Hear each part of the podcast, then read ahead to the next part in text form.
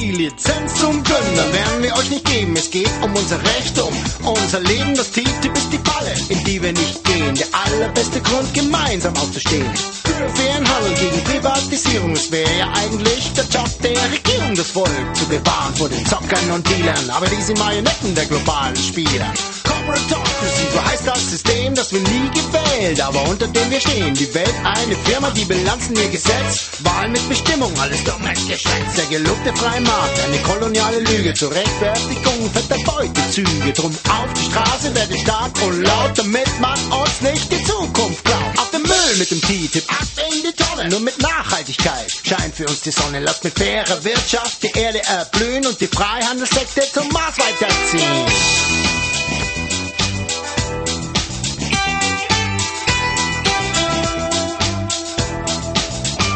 Das Freihandelsabkommen ist ein Geheimhaltungsabkommen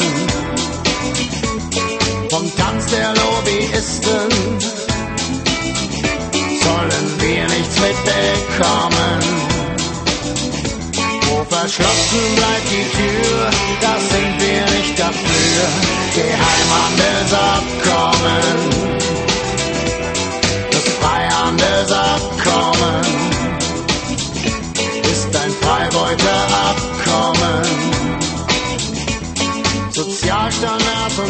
und Umweltschutz sollen unter den Hammer kommen. Nur hier sind wir mit heißer Nadel gestickt beim europäischen Freihandelsabkommen. Es geht um Nordamerika, Europa und dazwischen soll eins fließen, die Waren und natürlich auch das Geld. Dazu jetzt hier in der zweistündigen Sendung mehr. Nahezu alle der von den Verhandlungsführern hinzugezogenen Berater vertreten Konzerninteressen. Dabei geht es um Entscheidungen mit erheblicher Reichweite. Grund genug, den Verhandelnden aufmerksam auf die Finger zu schauen. Doch genau das geht nicht. Denn verhandelt wird hinter verschlossenen Türen. Demokratie sieht anders aus. Was steht auf dem Spiel? Welche Interessen stehen hinter dem geplanten Abkommen? Hormonfleisch, Klonrinder, Chlorhühnchen und Gentechnik haben sich in den USA durchgesetzt. In der EU ist all dies noch verboten. Doch die übergreifenden Interessen der Konzerne sind klar. So erklärte zum Beispiel der Verband der US-amerikanischen Schweinezüchter, er akzeptiere kein Ergebnis, bei dem ein verbreitetes Hormonpräparat noch verboten sei. Gasgewinnung durch Fracking wurde in den USA massiv ausgeweitet. Unter hohem Druck wird eine Mischung von Chemikalien und Wasser ins Erdreich gepresst.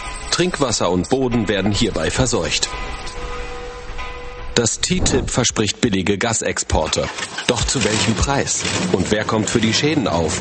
Umweltverbände weltweit lehnen das Fracking ab. Aufgrund der Finanzkrise haben die USA 2010 ihren Behörden die Möglichkeit gegeben, ausländische Tochterfirmen von US-Banken zu regulieren. Das ärgert die US-Bankenbranche. Mit der EU aber hat sie eine Verbündete gefunden. Denn diese fordert die Anerkennung der schwächeren EU-Gesetze. Wichtige Ansätze einer Bankenregulierung stehen damit wieder auf dem Spiel. Errungenschaften auf beiden Seiten des Atlantiks sind gefährdet.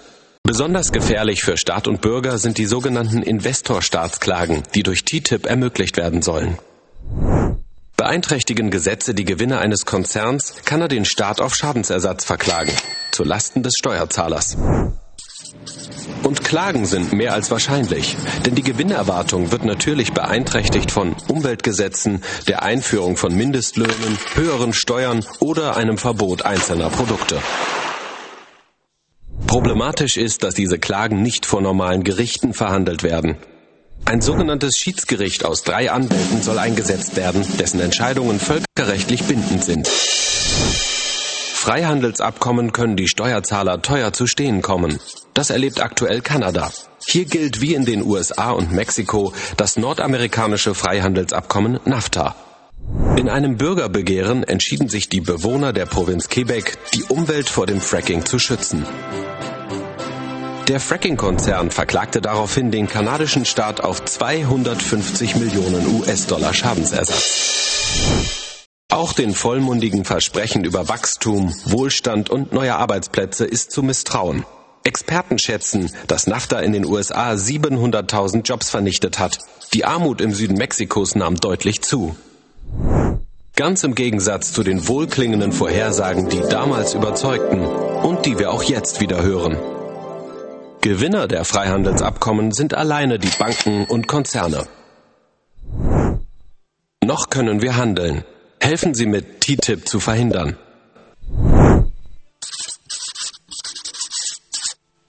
Also ich finde es wichtig, ein bisschen auf die Entwicklung seit dem Zweiten Weltkrieg einzugehen. Das war ja eine Katastrophe, nicht nur für die Menschen und die Nationen und Staaten, sondern auch für die Wirtschaft. Und da hat man sich gedacht, dass man vielleicht, wenn man internationale Handelsabkommen generiert, dass man damit eine Art von Friedensbasis schafft. Und das äh, hat ja auch geklappt. Die EU ist zu einer riesigen Freihandelszone geworden, in der immerhin mit Ausnahme von Jugoslawien Frieden geherrscht hat und das über 60 Jahre. Aber gleichzeitig begann damit ein Prozess des Austarierens der jeweiligen Interessen von Wirtschaft und Staat. Das zentrale Interesse der Wirtschaft war die Liberalisierung des Handels, das heißt die Befreiung von sogenannten Handelshemmnissen. Damit waren zunächst Zölle, Gebühren, Abgaben und Steuern gemeint. Zwar mussten die Staaten auf eine Einnahmequelle verzichten, die Wirtschaft jedoch konnte im Gegenzug Wachstum und Arbeitsplätze versprechen, die wiederum Einnahmen des Staates generierten. Das Ergebnis dieser Verhandlungen war das allgemeine Zoll- und Handelsabkommen GATT, General Agreement on Tariffs and Trade, das 1947 beschlossen wurde. Bis 1995 wurde in acht Verhandlungsrunden Zölle, aber auch andere nicht tarifäre Handelshemmnisse, zum Beispiel unterschiedliche Standards von Elektrosteckern, Schritt für Schritt weiter abgebaut. Durch das GATT wurde im Verlaufe der Geschichte der Grundstein zur Gründung der Welthandelsorganisation WTO 1995 gelegt.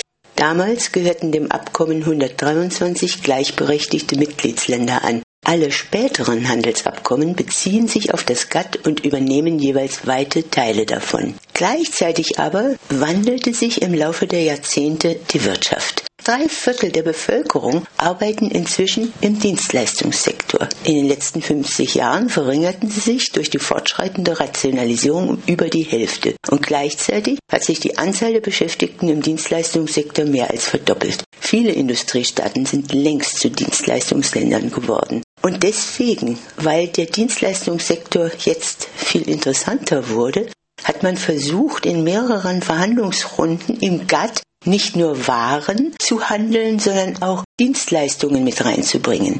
Dieses Einbringen von Dienstleistungen in das GATT scheiterte an den unterschiedlichen Länderinteressen. Und wie GATT wurde auch GATS zur Bezugsgröße für alle weiteren Handelsabkommen, also auch für das jetzt verhandelte TTIP oder TTIP, wie das vielfach genannt wird. Der Dienstleistungssektor ist also von hoher ökonomischer Bedeutung. 2012 in der EU über 70 Prozent des Bruttoinlandsprodukts. Deswegen erwarten sich die globalen Dienstleistungskonzerne Milliardengewinne, wenn der Dienstleistungsbereich für ihre privaten Investitionen geöffnet ist, und zwar weltweit. Nun liegen aber in der EU bisher immer noch zentrale Bereiche der Daseinsvorsorge in der öffentlichen Hand. Teilweise werden sie von gemeinnützigen Vereinen oder Kirchen mitgetragen. Die EU treibt jedoch grundsätzlich die Liberalisierung des öffentlichen Dienstes voran. Um aber mit Leistungen des öffentlichen Dienstes Handel treiben zu können, müssen diese erstmal privatisiert werden. Du kannst ja nicht ein Amt oder ein Ministerium verkaufen. Also müssen sie umgewandelt werden in Wirtschaftsbetriebe, deren Hauptorientierung dann aber der Gewinn ist und nicht mehr ihr sozialer Auftrag. Zugleich ist damit ihre demokratische Kontrolle abgeschafft. Zum Dienstleistungssektor gehören etwa 150 Branchen. Das sind Versicherungen und Banken, Verkehr und Telekommunikation, Energie- und Wasserversorgung, Müll- und Abwässer, Kultur und Tourismus, Medien, Internet, Sport, Groß- und Einzelhandel. Interessant ist der gesamte Care-Bereich oder der Fürsorgebereich. Also Krankenhäuser, Gesundheitsversorgung, Kindergärten, Bildungs- und Schulsystem sowie sämtliche sozialen Dienste von der Altenpflege bis zur Jugendhilfe. 82,7 Prozent aller erwerbstätigen Frauen in Deutschland aber arbeiten im Dienstleistungssektor und über 90 Prozent im Care-Bereich. Und das heißt, dass die Liberalisierung und die Privatisierung vor allem sie betreffen wird. Also das war nun ein entscheidender Schritt in dem erwähnten Prozess. Von nun an ging es ans Eingemachte der Demokratie und sogar demokratischer Strukturen. Denn jetzt verhandelte man über Handelshemmnisse wie Kündigungsschutz, Tarifrecht, Sozialstandards, Mindestlöhne, Arbeitszeitregelung, Mitbestimmungsrechte, Gesundheitsstandards, Umweltauflagen. Auch Bildung als Selbstzweck hat keinen Geldwert mehr. Bildungspläne zum Beispiel der Schulen orientieren sich schon lange an den Wünschen der Wirtschaft. Und längst ist auch der Sport nicht nur eine Profitquelle, sondern auch ein Mittel, möglicherweise widerständigen Menschen das politische Denken abzugewöhnen. Die Folgen von Privatisierungen öffentlichen Eigentums sind im Allgemeinen Arbeitsplatzabbau und Arbeitsverdichtung sowie erhöhte Kosten der Dienstleistungen für die Bürgerinnen, die zusätzlich zu Konsumentinnen solcher Leistungen erklärt werden. Bei der privatisierten Post zum Beispiel wurden als erstes rund 140.000 Arbeitskräfte entlassen und deren Pensum den verbliebenen Arbeitskräften aufgedrückt. Der Service wurde schlechter. Viele Postfilialen und Briefkästen verschwanden. Zur Arbeitszeitverdichtung bei der privaten Deutschen Bahn meldete Frontal 21 am 25. März die Anzahl der 2013 angehäuften 8 Millionen Überstunden plus 5,6 Millionen Stunden aus offenen Urlaubsansprüchen entspricht 8500 Vollzeitarbeitskräften in einem Jahr. Jedoch weit über 100.000 Stellen im Bahnbereich wurden abgebaut, Investitionen massiv zurückgefahren, in der Folge verrotteten Brücken, Schienen und Tunnel, brechen ICE-Achsen, die S-Bahn Berlin fährt bereits im fünften Chaosjahr. Nur die Fahrpreise steigen jährlich. Es waren jetzt Post und Bahn, aber jetzt gehe ich mal zum Care-Bereich.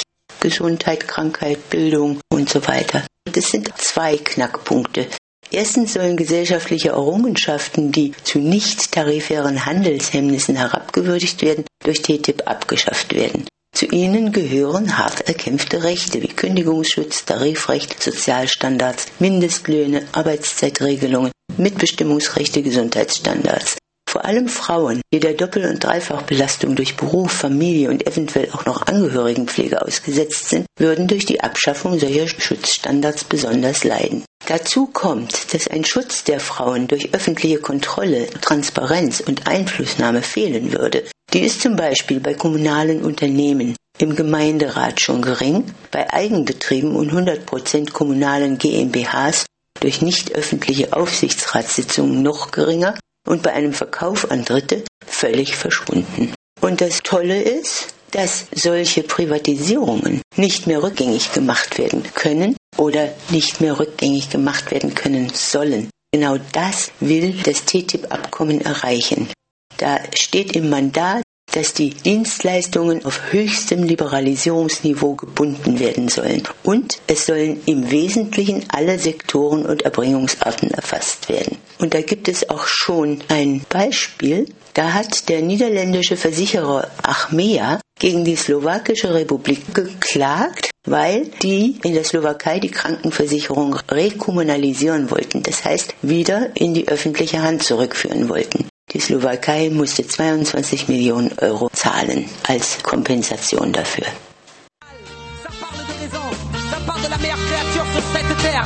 En même temps, j'entends des bombes qui s'éclatent. J'entends les cris des enfants qui meurent de faim, de leur maman violée, de leur papa torturé. Et je me pose la question où est la morale dont vous parlez toujours? Qui soi-disant nous rend meilleurs que l'animal?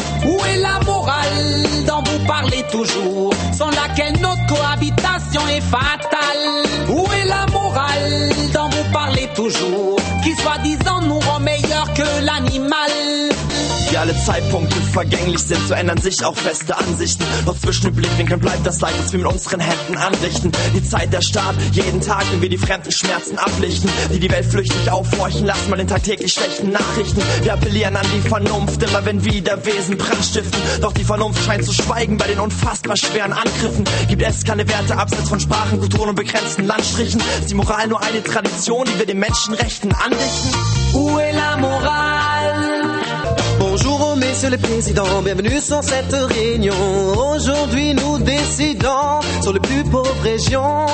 Et vous savez que c'est important que nous gagnions. Et faut qu'on suffit que nos économies sont les plus forts.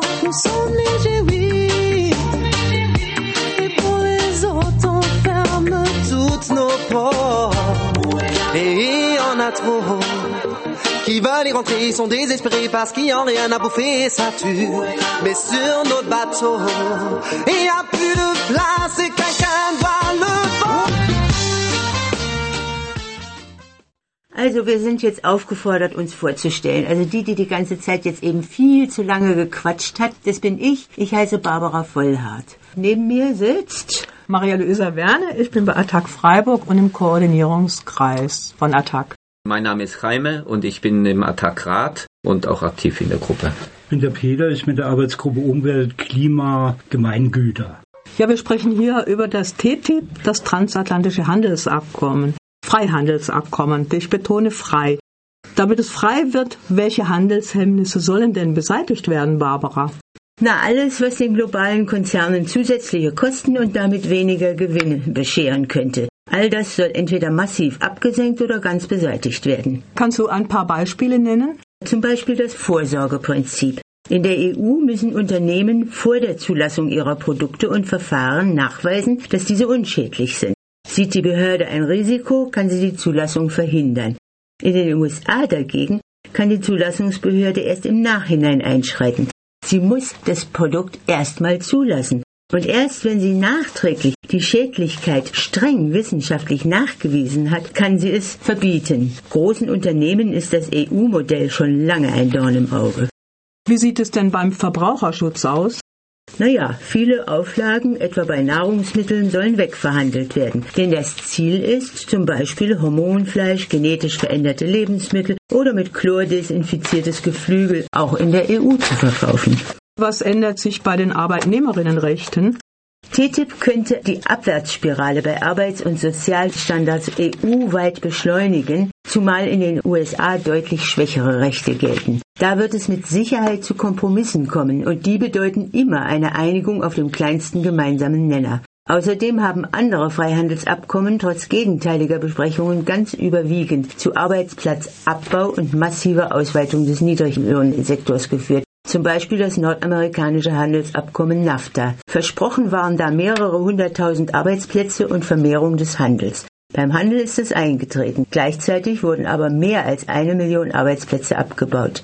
Die Konzerne haben nämlich einfach in den beiden anderen Staaten Arbeitsplätze ausgelagert und dadurch gingen in den USA etwa 800.000 Jobs verloren, in Mexiko circa eine Million. Nur in den Sweatshops wurden Arbeitsplätze erhöht. Gleichzeitig wurde aber das Kernprodukt der mexikanischen Grundnahrung, nämlich Mais, nach Mexiko exportiert von der subventionierten US-Agrarwirtschaft und große Agrarfirmen dort aufgebaut, sodass die Kleinbauern in Mexiko nahezu eingegangen sind. Zu NAFTA wurde übrigens auch ein Zusatzabkommen gemacht, North American Labor Cooperation. In der Präambel steht, die drei Vertragspartner orientieren sich an den ILO-Normen. ILO, das ist die Internationale Arbeiterorganisation und die haben acht Normen aufgestellt, die alle von den EU-Staaten anerkannt worden sind, von den USA allerdings nur zwei davon. In Europa setzt die Troika einfach solche Normen außer Kraft, zum Beispiel in Griechenland. Da gelten sie nichts mehr. Auch bei TTIP könnte es so ein Nebenabkommen geben. Daher ist es wichtig, dass auch die Arbeitnehmer in den Widerstand gegen TTIP einbezogen werden, weil die Gewerkschaften sich leider untätig verhalten. Dann gäbe es da noch ein Problem. Liest und hört man öfter die. Na und? Wissen Sie, aus diesem Thema müssen endlich mal die Emotionen raus. Das klingt so muffig. Sehen Sie das Ganze doch mal ohne Vorurteile an. Das soziale Netz ist gut geknüpft. Mit einem Bruchteil von der Unterstützung, die so einer kriegt, fühlt sich ein Kuli in Kalkutta doch als Krösus. Dieses Hasten ist vorbei. Am Fließband, diese kurzen Arbeitstakte, hält doch auf die Dauer niemand aus. Das verdummt ja auch ganz schön. Bildung ist doch was für euch. Die Leute haben wieder Zeit zum Lesen. Gutes Buch, Konzert, Theater. Das Problem darf man auch nicht so kleinkariert betrachten. Was geschieht denn da vor unser aller Augen? Na, die gesamte Wirtschaft, und zwar weltweit, strukturiert sich um. Gigantisch ist das. Ein globales Produktions- und Einkaufszentrum ist am Entstehen. Eine Weltfabrik. Zum Beispiel Hemden lassen wir in Hongkong machen, Autos in Brasilien, schwarze Mädchen in Südafrika verpacken Aspirin. Die ganze Erde wird ein Supermarkt mit Rock und Pop und Rumtata und alles unter einem Dach. Der alte Menschheitstraum wird wahr. Die Weltgemeinde ist doch was für Sie. Rassen, Klassen, Länderschranken fallen, Satellitenfernsehen dringen in jede kleine Hütte, San Francisco, Vladivostok sehen gleichzeitig Mick Jagger oder Bayern gegen Sao Paulo. Wohlstand unter multinationalen Sternen, das ist die Vision. Umdenken ist umdenken ist und zwar schnell, und zwar radikal. Sehen Sie, von dieser Vision, von dieser echten Revolution wird alles Übrige klein, bedeutungslos. Und dafür muss man Opfer bringen, jeder. Egoistische Interessen haben da mal hinten anzustehen. Sicher Ungerechtigkeiten oder besser noch Disparitäten. Die wird es dabei natürlich geben. Wie bei jeder echten Revolution, damit muss man leben. Welt kann heulen, lamentieren, Händchen halten. Wenn ein paar Dinge oder Leute auf der Strecke bleiben, das ist sowieso mein Schrott. Brauchbar bleiben die Mobilen, die Beweglichen. Zum Beispiel, wenn es mal keine Arbeit gibt, bei Krupp in Essen, gut, wird eben umgeschult. Oder besser noch, dann zieht man dahin, wo es Arbeit gibt, nach Hamburg oder München und vielleicht sogar nach Rio oder Kapstadt. Fremde Länder, Abenteuer. Weg von Mutters Ofen. Der Arbeiter 2000, der wird wieder ein Nomade sein. Mit Sack und Pack und Campingwagen zieht er durch die Welt. Ein freier Mann für eine gute Arbeit zieht er meilenweit. Sehen Sie, und diese echte und globale Revolution, die machen diesmal die, die da was von verstehen. Das sind die Multis, Weltkonzerne, internationales Unternehmertum. Und nicht eure roten Kommissare und Gewerkschaftsbonzen mit den Sprüchen aus der Mottenkiste von vor 100 Jahren. Handel, Wandel und Gewinne, das sind die Methoden. Keine Ideologien mehr und sowas. Rationalität, klar über Markt gesteuert. Produzenten und Produkte, die Gewinne weisen aus, was läuft und was verschwinden muss. Und noch was. Klitzekleine Bausteinelemente, elektronisch, die krabbeln schon heran. Und die ersetzen bald den Arbeiter vom alten Schlag. Was wie bitte? Wenn die nicht so wollen, meinen Sie, die Produzentenseite? Wenn die das nicht überzeugt? Und wenn sich das sogar zum Störpotenzial auswachsen sollte? Da müsste man schon etwas Power geben. Doch in jedem Fall, der erste Schritt ist längst getan. Gigantisch und global, das läuft immer weiter. Niemand hält das auf. Und immer weiter, immer weiter, immer weiter, immer weiter, bis alles in Scherben. Umdenken ist da, umdenken ist da, und zwar schnell. Ja, vorhin fiel schon das Wort öffentliche Daseinsvorsorge. Welche Folgen könnte TTIP denn dafür haben? Naja, schon jetzt fördert die EU den Verkauf der Wasserversorgung oder von öffentlichen Bildungs- und Pflegeeinrichtungen und so weiter. Mit TTIP möchte die Konzernlobby international weitere Privatisierungen öffentlichen Eigentums auf Kosten der Allgemeinheit verankern. Schon jetzt werden deutsche Pflegeeinrichtungen von Private Equity Fonds betrieben. Die aber wollen natürlich Gewinne machen. Das heißt, die Pflegeheime sind teuer. Aber die Gewinne werden natürlich auch durch die Einsparungen beim Personal erwirtschaftet. Die Folge ist, diese Einrichtungen sind noch nicht einmal gut. Und wenn wir uns vorstellen, dass irgendwann einmal auch die gesamte Bildung privatisiert ist, dann heißt das, dass Bildung nur noch für diejenigen zugänglich ist, die sie bezahlen können. In den USA müssen Studierende Tausende von Dollars pro Semester zahlen. Die meisten können sich das nicht leisten. Auch Kitas, Horte und so weiter könnten unbezahlbar werden. Wenn das eintritt, bedeutet es für Frauen, dass sie ihre Kinder wieder zu Hause betreuen müssen. Also einen Rückfall in eine Zeit, in der Frauen gezwungen waren, ausschließlich Hausfrauen zu sein. Wäre dann nicht auch die Forschung betroffen? Natürlich. Die Konzerne, die die Universitäten finanziell unterstützen, würden entscheiden können, was erforscht wird, vor allem aber, was veröffentlicht werden darf. In Kanada zum Beispiel untersuchte eine Wissenschaftlerin im Auftrage eines Konzerns, der die Universität sponserte, ein Kindermedikament und stellte fest, dass es für Kinder schädlich ist. Trotz Verbots hat sie das veröffentlicht und wurde umgehend gekündigt. Sie hat jahrelang dagegen prozessieren müssen, bis sie ihren Job endlich wieder bekam. Welche Auswirkungen hätte TTIP denn auf das öffentliche Beschaffungswesen? Die EU drängt die USA auf die Liberalisierung öffentlicher Ausschreibungen auf allen staatlichen Ebenen. Damit würde es zukünftig noch schwerer, bei der Vergabe öffentlicher Aufträge soziale und ökologische Ziele zu berücksichtigen oder die eigene Region zu stärken. Besonders gefährlich für Staat und Bürger sind die sogenannten Investorstaatsklagen, die durch TTIP ermöglicht werden sollen. Beeinträchtigen Gesetze die Gewinne eines Konzerns, kann er den Staat auf Schadensersatz verklagen, zu Lasten des Steuerzahlers.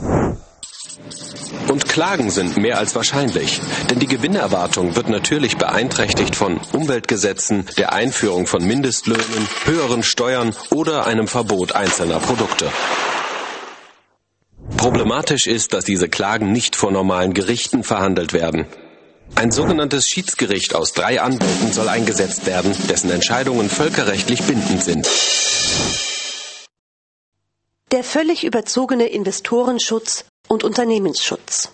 Angenommen, die Regierung erlässt ein Gesetz, das Investitionen und die Gewinnerwartung einschränkt, es ist vorstellbar zum Beispiel im sozialen oder im Umweltbereich, das Unternehmen fühlt sich betrogen und klagt. Und es existiert ein Investitionsschutzabkommen. Ein deutsches Unternehmen muss den Instanzenweg gehen bis zum Bundesverfassungsgericht, das dann dieses Gesetz für ungültig erklären könnte und auch eine Entschädigung zusprechen kann. Ein ausländisches Unternehmen in Deutschland kann das Schiedsgericht anrufen mit drei Anwälten und das entscheidet dann über Schadensersatz. Das ist nicht irgendwie dahergeredet. Es gab 2013 etwa 3400 Investitionsschutzabkommen, bilaterale Investitionsabkommen, aber es gibt auch die ersten Kündigungen von Ländern, die das nicht mehr mit sich machen lassen wollen, zum Beispiel Südafrika, Ecuador, Bolivien. Bisher gab es 514 bekannte Klagen vor internationalem Schiedsgericht. Rechtlich abgesichert wurde auch der Anspruch auf Entschädigung für indirekte Enteignung. Ein Staat muss demnach zahlen, wenn seine neuen Regelungen den Wert der Investition verringern. Diese Garantie würde sich auch auf Neuregelungen des Erwerbs von Land, Rohstoffvorkommen, Energiequellen, Fabriken und anderen Investitionsobjekten erstrecken. Mittels solcher privilegierten Regelungen in den bisherigen Abkommen haben ausländische Investoren schon in verschiedensten Fällen eine Entschädigung für ihre indirekte Enteignung gefordert. Im Hinblick auf Gesundheits- und Sicherheitsstandards von Konsumgütern, Gesetze über Umweltschutz und Flächennutzung, Entscheidungen bei der Ausschreibung staatlicher Projekte, Klimaschutz und energiepolitische Maßnahmen, Gesetze über Wasserschutz oder Einschränkungen des Rohstoffabbaus. NAFTA-Freihandelsabkommen gibt es schon. Bei beinahe jeder neuen umweltpolitischen Maßnahme gab es von Anwaltskanzleien aus New York, Washington Briefe an die kanadische Regierung. TTIP weitet die Klagemöglichkeiten auf viele Sektoren und für US-Konzerne und Anwaltsfirmen aus. Wenn das durchgeht, können private Klagen gegen Staaten so richtig explodieren. Die Investorenrechte, die ausländische Unternehmen einklagen können, sind vage und gleichzeitig sehr breit definiert. Die bisherigen Schlichtungskammern haben diese Rechte tendenziell weit großzügiger interpretiert, als sie einheimischen Firmen nach nationalem Recht zugestanden werden. Dabei haben sie etwa das Recht auf einen weit gefassten Vertrauensschutz postuliert, was letztlich bedeutet, das staatliche Regelwerk darf nach getätigter Investition nicht mehr verändert werden. Das Investitionsschutzabkommen hat disziplinierende Wirkung. Die Schere im Kopf der Politiker ist schnell genug da. Die sagen dann, ja, wenn wir das jetzt machen, dann klagen wieder alle. Es gleicht der Erschaffung eines zweiten privaten Rechtssystems. Das erinnert ein bisschen an Kolonialismus, wo es zwei, drei Rechtssysteme parallel gab. Die Kolonialherren konnten sich dann aussuchen, ob nach dem Recht der Besatzer oder nach dem eingeborenen Recht des Häuptlingsrechts oder konnten auch alle drei gleichzeitig nehmen. Geheime intransparente Schiedsverfahren. Es gibt keine Rechenschaftspflichten hochgestellte bezahlte Schiedsrichter entscheiden, es gibt keinerlei Revisionsmöglichkeiten. Die Schiedssprüche werden allgemein nicht öffentlich gemacht. 58 Prozent aller bekannten Entscheidungen fallen zumindest teilweise im Sinne der Unternehmen aus. Die 2013 beendeten Verfahren fielen zu 70 Prozent zugunsten der Unternehmen aus. Das ist einfach auch ein Geschäftsmodell, bei dem es den Privatkanzleien darum geht, gute PR zu machen für die Unternehmen, dass sie doch bitte klagen.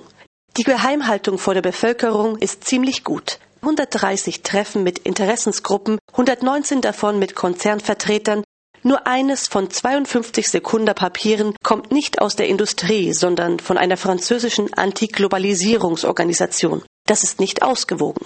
Von 700 Bürgerberatern im Landwirtschaftskomitee bei der USA-Handelsvertretung sind 90 Prozent Industrievertreter. Da gibt's überhaupt keine Neutralität. Einsicht in die Verhandlungsdokumente haben die Industrievertreter, Politiker haben keine Ahnung. Das ist eines demokratischen Gemeinwesens nicht würdig, dass man so hinter verschlossenen Türen vor sich hin verhandelt.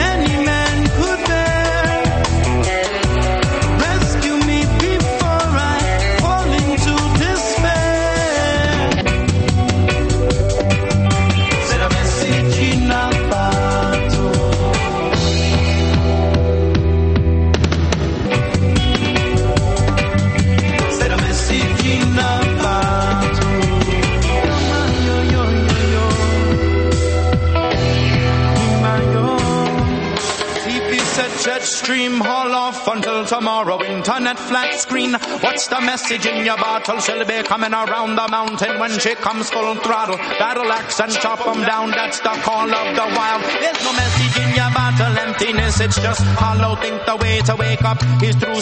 That's just shallow. Tossing seed into the wind, producing loss and sorrow. Dracula's on MTV, sucking the blood from the marrow. Hot, hardened like stone. Want to be known like Pharaoh. To the dead, my people go. That's the call of the wild. Children drowning in the river, swimming, bubbling, towers topple. Hit the warm full steam, dropping four hard to swallow if its roots are cut off. How we can feed this flower might look pretty temporary, but rotten within the hour. Connected from its source with no footsteps to follow. Chasing death describes of life, world's a bridge that's narrow. Woke up this morning, won't believe what I saw.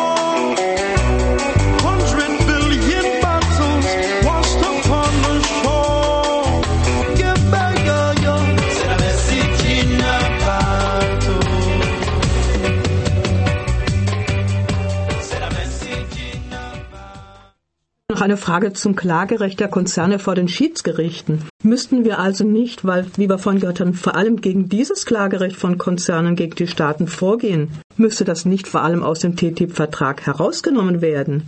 Ja, ja, leider würde das gar nichts nützen. Denn dieses Klagerecht gibt es bereits hundertfach in anderen bilateralen Investitionsschutzabkommen. Die kürzt man mit BIT ab.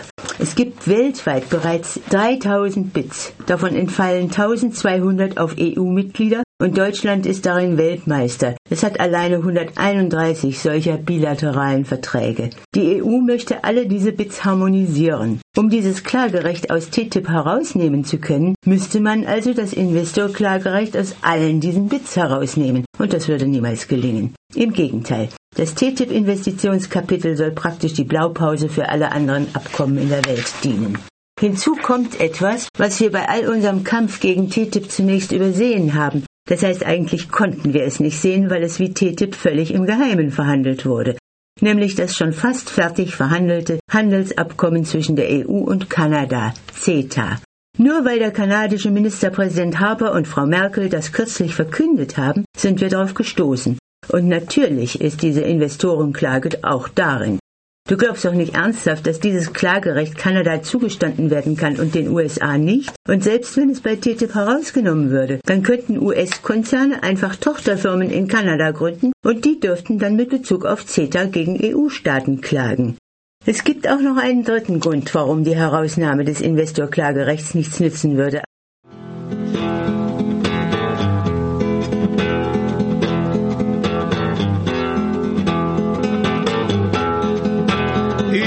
Überstunden und Sparen für den Wagen.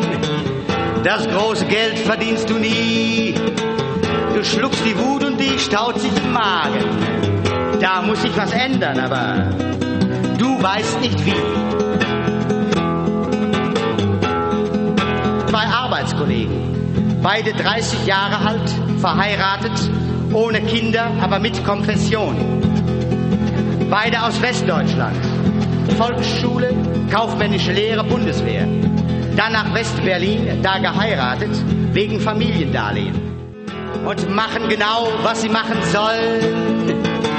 Sie machen sie gegenseitig ganz geil. Mit Überstunden, Musikschrank so weiter und die beiden Frauen machen auch ihren Teil. Also die beiden Arbeitskollegen sind Konkurrenten. Warum? Weil das nützt denen, von denen sie ausgenützt werden. Und jetzt wollen die beiden ausgenützten Arbeitskollegen noch so sein wie die, von denen sie ausgenützt werden. Was wollen sie sein? Monopolisten. Das geht natürlich nicht in Wirklichkeit. Also spielen sie. Was spielen sie? Sie spielen und ihre Frauen spielen mit. Abends nach Überstunden und wenn im Fernsehen nichts Richtiges ist, spielen sie das beliebte Gesellschaftsspiel Monopoly. Zwei Würfel, sechs Spielfiguren, 32 grüne Häuser, zwölf rote Hotels, ein Ereignis- und Gemeinschaftsfach Verschiedenes. Jeder erhält als Anfangskapital 30.000 Mark. Und hocken am Tisch und die Geldscheine wandern. Das Spiel ist ernst, man ist Kapitalist. Salzstangen, Bier, rote Köpfe und Lachen.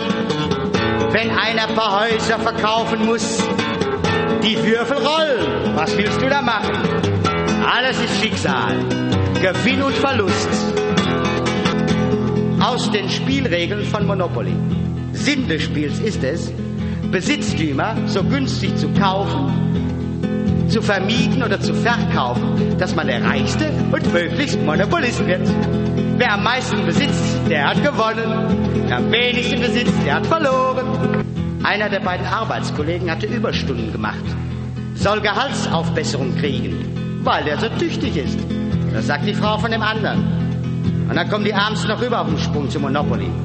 Und da hat der nicht so Tüchtige seine ganzen Besitztümer an den Tüchtigen verloren. Du sagtest, es gebe noch einen dritten Grund, warum die Herausnahme des Investorklagerechts aus TTIP nichts nützen würde. Der ist der allerhaarigste. Schon dieses Investorklagerecht ist ja ein Angriff auf die Demokratie. Die Parlamente könnten aus Angst vor lauter solchen Klagen schon vorab darauf verzichten, Gesetze zum Schutz der Bevölkerung zu erlassen. Aber der dickste Angriff auf die Demokratie ist die Art des Abkommens selbst. Es soll nämlich ein sogenanntes Living Agreement werden. Das ist ein für künftige Entwicklungen offenes Abkommen.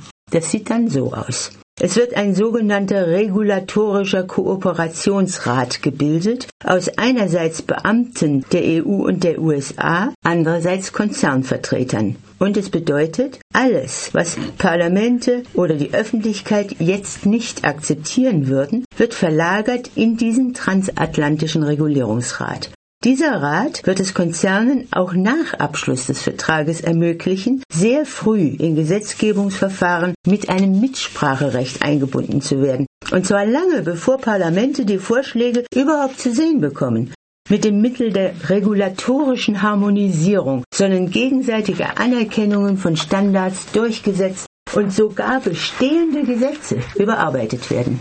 Die Konzernlobby würde diesen Hebel nutzen, um bestehende Handelshemmnisse zu beseitigen und zum Beispiel neue Verbraucherschutzgesetze, Sozialstandards oder Umweltstandards zu verhindern, aber eben auch jetzt noch bestehende Standards abzusenken. Das ist aus zwei Gründen besonders gefährlich. Erstens wird auch damit eindeutig die Demokratie unterwandert, wenn nicht sogar zerstört. Es ist zu befürchten, dass die Parlamente die so vorbereiteten Gesetzesvorlagen nur noch abnicken können. Zweitens aber kann man die kritische Öffentlichkeit jetzt wunderbar besänftigen. Es wird in TTIP vermutlich zunächst keine Gentechnik, kein Hormonfleisch oder Chlorhuhn auftauchen. Besonders scharf kritisierte Handelserleichterungen sind dann scheinbar vom Tisch. Aber über die Geheimverhandlungen dieses Regulationsrats können sie später fast unbemerkt eben doch kommen. Schon jetzt wird ja sogar über das hochgefährliche Fracking bei uns diskutiert, ob es nicht doch in der EU, sogar in Deutschland eingeführt werden soll. Dabei gibt es Kommunen in den USA, bei denen das Grundwasser bereits durch die Chemikalien verseucht ist, die beim Fracking in den Boden gedrückt werden. Der Tod der beiden Arbeitskollegen hat geschmerzt. Vor allem das Werk, dessen Angehörige sie ja waren. Es nützt dem Werk nämlich gar nichts, wenn sich gute Arbeitskräfte erschlagen und erstechen. Das muss auch mal gesagt werden. Und es gab eine Doppelbeerdigung und viele Werksangehörige zogen mit. Und auf den zwei Särgen haben Kränze gelegen. Und daran waren Schleifen und darauf stand, gedenken den treuen Arbeitskollegen, Betriebsrat und Firmenvorstand. Und ein Direktor hat auch gesprochen vom gemeinsamen Boot, das uns alle eint. Aber das Leben ist Kampf, hat er ein paar Mal gerufen. Aber ein Klassenkampf hat er wohl nicht gemeint. Weil die richtige Lösung von diesem Problem, die sollen wir vergessen, die sollen wir vergessen. Weil die richtige Lösung von diesem Problem ist für einige, aber nur für sehr wenige nicht angenehm. Weil die richtige Lösung von diesem Problem, die sollen wir vergessen, die sollen wir vergessen. Weil die richtige Lösung von diesem Problem ist für einige, nicht für die Krauses, nur für sehr wenige, nämlich für die Krupps und so weiter. Da ist sie nicht angenehm. Dienstleistungen, dazu gehören doch auch die Finanzdienstleistungen. Welche Auswirkungen hätte denn da TTIP? Ja, da ist es auch so, dass das mit der richtigen Lösung zu den Problemen so eine Sache ist. Die USA haben ja angefangen, sozusagen in Richtung die richtige Lösung dieses Problems zu gehen. Nicht Ursachen der Finanzkrise wurden in der EU ja kaum bearbeitet. Die USA waren da strikter. Der Finanzsektor wurde deutlich reguliert. Das ist natürlich den europäischen Finanzdienstleistern, vor allem den Banken, auch der Deutschen Bank, ein Dorn im Auge. Mit TTIP möchten sie die wenigen Regulierungsfortschritte, wie sie in den USA zur Krisenbekämpfung eingeleitet wurden, wieder abschaffen. Und Kultur? Ist die nicht von TTIP ausgenommen? Das scheint nur so. Ursprünglich wollte vor allem Frankreich den Kultursektor von TTIP ausgenommen haben. Tatsächlich hat die EU ihn dann aus dem Verhandlungsmandat herausgenommen. Allerdings nur vorläufig. Inzwischen ist die Ausnahme auf die audiovisuellen Dienste zusammengeschmolzen. Aber auch das nur vorläufig. Die Europäische Kommission kann dem Rat, Zitat, zu einem späteren Zeitpunkt ergänzende Verhandlungsrichtlinien vorlegen. Zitat Ende. Tatsächlich könnte die Kultur in mehrfacher Hinsicht besonders leiden. So könnte zum Beispiel der ermäßigte Mehrwertsteuersatz auf Kulturgüter von kommerziellen Anbietern als Diskriminierung angesehen werden. Das gleiche gilt für die öffentliche Kulturförderung, für Theater, Museen und Bibliotheken. Sie könnten jederzeit dem Freihandel geopfert werden. Europäische Filme, die überhaupt nur durch öffentliche Förderung zustande kommen, wird es dann gar nicht mehr geben. Die Abschaffung der Buchpreisbindung könnte die Zahl der Buchhandlungen verringern. Deshalb macht Attac ja auch die bundesweite Kultur, eine Tour durch mehrere Städte mit politisch-künstlerischen Darbietungen zu den Auswirkungen des TTIP-Abkommens auf den kulturellen Bereich. Arbeitnehmerrechte wurden hierzulande hart erkämpft. In den USA hingegen gibt es kaum einklagbare Schutzrechte gegenüber dem Arbeitgeber.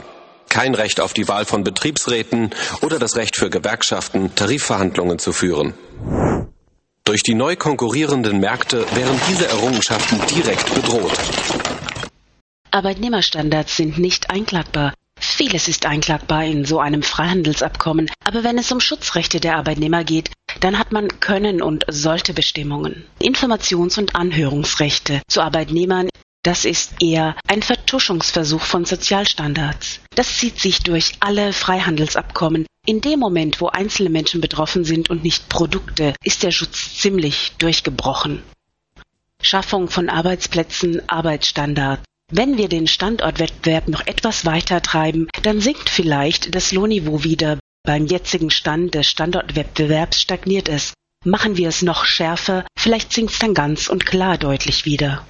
Erfahrungen aus anderen Freihandelszonen, Ausrichtung auf Minimierung der Handelskosten ohne grenzüberschreitende durchführbare Arbeitnehmerrechte. Es wird nicht dazu kommen, dass diese Arbeitnehmerinteressen deutlich formuliert werden. Auch Verdi wacht auf, die USA hat folgende ILO-Arbeitsnormen nicht ratifiziert. Recht der Beschäftigten, sich frei zu organisieren, Recht auf kollektiv verhandelte Tarifverträge, Abschaffung der Zwangs- und Arbeitspflicht, gleicher Lohn für gleiche Arbeit von Mann und Frau, Mindestalter für den Eintritt in Arbeitsverhältnisse, Diskriminierungsverbot, Es gibt zwar eine Antidiskriminierungsbewegung auch in den USA, aber die Bundesgesetze, die dafür erlassen wurden, die gelten nur für US-Konzerne innerhalb der USA.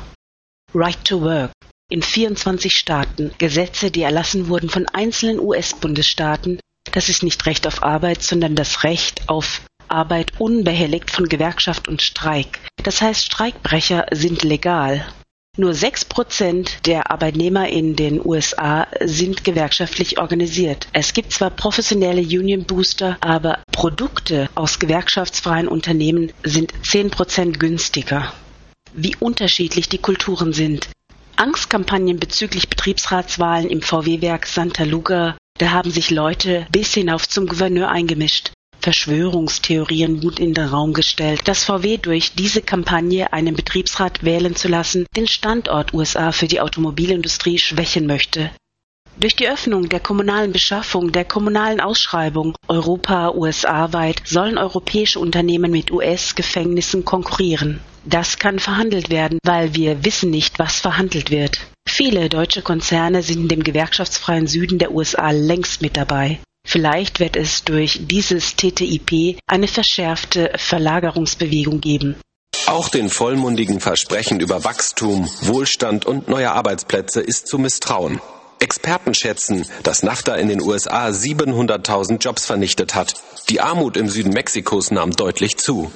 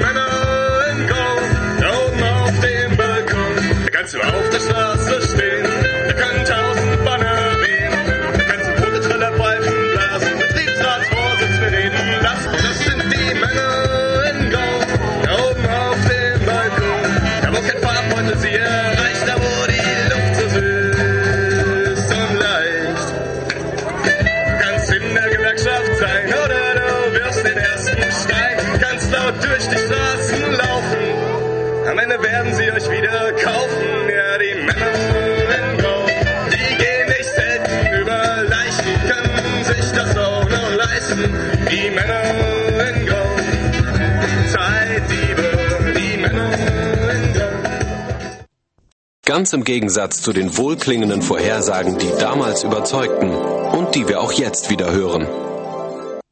Kommunale Politik und TTIP.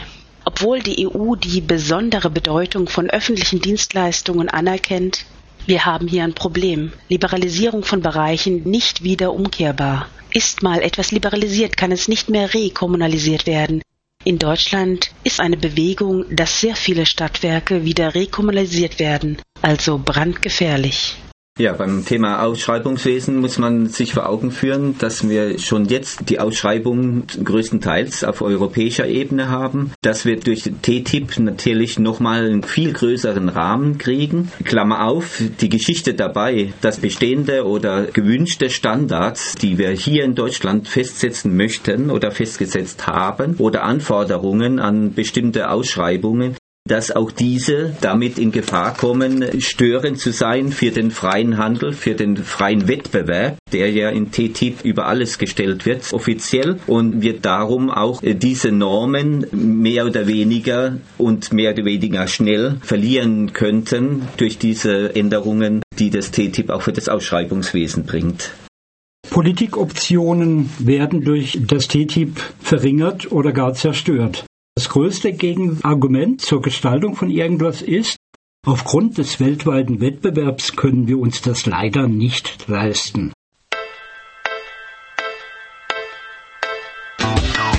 Sommerschussverkauf, überall ist voll die Hektik. Alles muss nach raus, die Leute kaufen sich grad Hektik. Winterschussverkauf, digital ist die Elektrik. Die ich auf jedes normale System gesteckt krieg. Billig, ja, es gibt viele Arten von Kreditkarten und viele verschiedene Sparten von Elite-Marken. Diese Sturm, hier jeden Markt. Einmal um die Welt kann man sich ganz stark vermarkten und keiner kann mich stoppen. Ich geh jetzt erstmal shoppen. Billiger, billiger, billiger, billiger, billiger, billiger. Billiger, billiger, billiger, billiger, billiger, billiger. in Richtung Klima. Der Freihandel ist nicht ökologisch und wenn wir das, was wir auf dem Planeten treiben, die Kostenwahrheit eingepreist hätten, also Preise für die Produkte, die alles enthalten, dann würden wir deutlich weniger Handel treiben. Aufgrund des weltweiten Wettbewerbs könnten angeblich die Konzerne es sich nicht leisten, für den Klimaschutz was zu tun oder externe Kosten mit einbeziehen. Kein Staat der Welt ist bereit, zu seinem Unternehmen irgendwo die Kosten aufbürden zu lassen, weil es könnte ja ein Wettbewerb zurückfallen und die Unternehmen auf der Strecke bleiben. Die Airlines von Amerika, größter Verband der US-Flugbranche, publizierte eine Liste unnötiger Vorschriften, die unsere Branche erheblich behindern. Die will man abschaffen. Also ich bin Edgar, äh, arbeite bei der Attac-Gruppe Freiburg mit. Mir geht es eigentlich darum, einen Punkt zu beleuchten, Es geht auch darum, eine alternative Vision zu entwerfen. Wie kann Handel, wie kann weltwirtschaftlicher Handel anders geschehen? Schon vor dem Freihandelsabkommen mit den USA hat sich eine Allianz gebildet von etwa 50 internationalen Organisationen, die seit 2012 einen Entwurf vorlegen, der einige Grundzüge einer alternativen internationalen Handels- und Investitionspolitik zeichnet. Frage ist, wie kann man internationalen Handel in den Dienst von Menschenrechten, also Sozialrechten stellen und wie kann man auch den Handel und auch gerade die Investitionen, die Entscheidungen über Investitionen demokratisch und transparent gestalten. Handel an sich kann nicht allein stehen, sondern ist immer eingebettet in eine sozial gerechte und auch nachhaltige Gesellschaftspolitik. Sowohl Handel wie auch Investitionen haben, sich entsprechend anzupassen. Deswegen fordert das alternative Handelsmandat, dass sie die Menschenrechte, vor allem die Arbeitnehmerinnen und Frauenrechte und auch die Umweltschutzrechte dem Vorrang geben vor privaten und Konzerninteressen dass Länder, Regionen und Kommunen ermöglicht wird, die Produktion und auch den Handel so zu steuern und zu regulieren, dass die Betroffenen, die Bevölkerungsgruppen auch einbezogen sind in diese Entscheidungen. Das kann man zum Recht auf Ernährungssouveränität zeigen, denn es geht darum, dass die Staaten und Kommunen Priorität setzen auf eine lokale und regionale Nahrungsmittelversorgung. Das muss auch durch den internationalen Handel, durch die Abkommen gewährleistet werden, dass in den Entwicklungsgesellschaften, dass die entsprechend ihre Exporte so steuern können, dass sie umwelt- und sozialverträglich sind und umgekehrt, dass der Import dieser Nahrungsmittel nicht auf Kosten von Ökologie und auch von Sozialstandards gehen kann. Dass es auch darum gehen muss, die globalen Wertschöpfungsketten umzugestalten, damit stabile und angemessene Einkommen für die Produzenten und Arbeiter sowie bezahlbare Preise für Konsumentinnen garantiert werden. Dass auch die ökologische, kleinbäuerliche Landwirtschaft gezielt gefördert wird dass die Unabhängigkeit von Agrarimporten so weit wie möglich erreicht werden könnte. Wichtig ist es auch, dass es garantiert werden soll, Vorsorge bei allen Regulierungen und Handelsinvestitionsregeln anzuwenden. Im Zusammenhang mit einer Transparenz über diese Verhandlungen. Das bedeutet, dass man auch lokale und kleinen räumliche Kreisläufe mehr fördert, die auf der regionalen Produktion und Vermarktung aufbauen der zweite große Bereich ist, dass Handel im Dienste von guter Arbeit, von fair entlohnter Arbeit und von Arbeitnehmerinnenrechten stehen soll. Dafür notwendige Sozialstandards und auch Mindestlöhne, dass sie offensiver eingebracht werden in diese Abkommen wir wissen, dass im Rahmen der internationalen Finanzkrise die Investoren immer mehr auch suchen, wie sie ihr Geld anlegen können und dass diese Investitionen mehr reguliert werden müssten. Dass es teilweise notwendig ist, den Kapitalverkehr zu beschränken, dass die ausländischen Direktinvestitionen untergeordnet werden unter Ziele einer sozialen und nachhaltigen Entwicklung den jeweiligen Ländern, dass die Investoren auch verpflichtet werden zu reinvestieren. Unter anderem, dass auch ein internationaler Strafgerichtshof für Konzernverbrechen von, sei es von Direktinvestoren als auch von Finanzgebern, auch internationalen Banken, eingerichtet werden sollen und entsprechende internationale Sanktionen gegen sie durchgeführt werden. Der fünfte Punkt ist, wie kann man mit der Rohstoffabhängigkeit, mit dem Problem des übermäßigen Rohstoffverbrauchs umgehen verantwortlich gegenüber ihren eigenen Menschen, aber auch verantwortlich gegenüber dem globalen Ziel der Nachhaltigkeit zu exportieren. Es geht um Nachhaltigkeit und Ressourcengerechtigkeit, Verbrauchsreduzierung, großräumige ökologische Restrukturierung mit Priorität auf Recycling, Ressourceneffizienz und auch Verringerung von Abfall und Energieverbrauch. Der Klimawandel wird als Imperativ verstanden, um mit alternativen Handels- und Emissionsabkommen auch eine Abkehr vom Wirtschaftswachstum um jeden Preis zu erzielen. Fossile Energierohstoffe müssen im Boden bleiben und oberirdisches Kohlenstoffdioxidspeicher, große Waldgebiete müssen geschützt werden dass man den Emissionshandel doch abschaffen müsste und durch andere klimapolitische Maßnahmen wie auch eine CO2-Steuer ersetzen sollte. Wie kann das öffentliche Beschaffungswesen anders strukturiert werden? Neunter Punkt, da geht es um die geistigen Eigentumsrechte, der Schutz geistigen Eigentumsrecht fundamental im öffentlichen Interesse und auch in dem Schutz der Menschenrechte bestehen hat. Demokratisierung, demokratische Kontrolle. Da geht es darum, das Verfahren für das Initiieren, das Verhandeln und das Beschließen dieser Verträge mehr der Zivilgesellschaft und den Parlamenten zu übertragen würde bedeuten, dass zum Beispiel das Mandat zur Einleitung von Verhandlungen über Freihandelsabkommen der Europäischen Kommission entzogen wird und dem Europäischen Parlament übertragen wird. Und vor Beginn von Verhandlungsprozessen müssten unabhängige und umfassende Bedarfs- und Notwendigkeitstests unter Beteiligung der Zivilgesellschaft durchgeführt werden. Ja, abschließend möchte ich das Freihandelsdogma der EU auf den Punkt bringen. Die Ideologie des Freihandels ist zentraler Bestandteil der EU-Außenhandelsstrategie. TTIP ist der bislang weitestreichende Versuch von Politik und Wirtschaft unter dem Deckmantel des freien Warenverkehrs gesellschaftliche Errungenschaften abzubauen.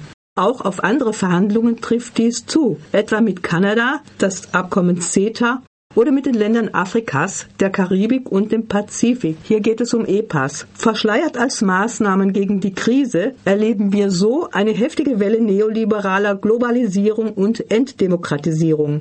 Freihandel nach außen und Austeritätspolitik innerhalb Europas bilden eine unheilvolle Allianz.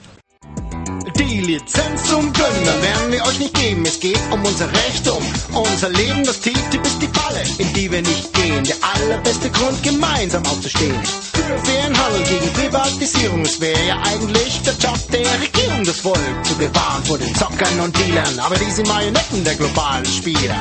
Corporatocracy, so heißt das System, das wir nie gewählt, aber unter dem wir stehen. Die Welt eine Firma, die Bilanzen ihr Gesetz. Wahlen mit Bestimmung, alles dummes Geschwätz. Der gelobte freie Markt, eine koloniale Lüge zur Rechtfertigung fetter Beutezüge. Drum auf die Straße, werde stark und laut, damit man uns nicht die Zukunft klaut. Auf den Müll mit dem TTIP, ab in die Tonne, nur mit Nachhaltigkeit scheint für uns die Sonne. Lasst mit fairer Wirtschaft die Erde erblühen und die Freihandelssekte zum Mars weiterziehen.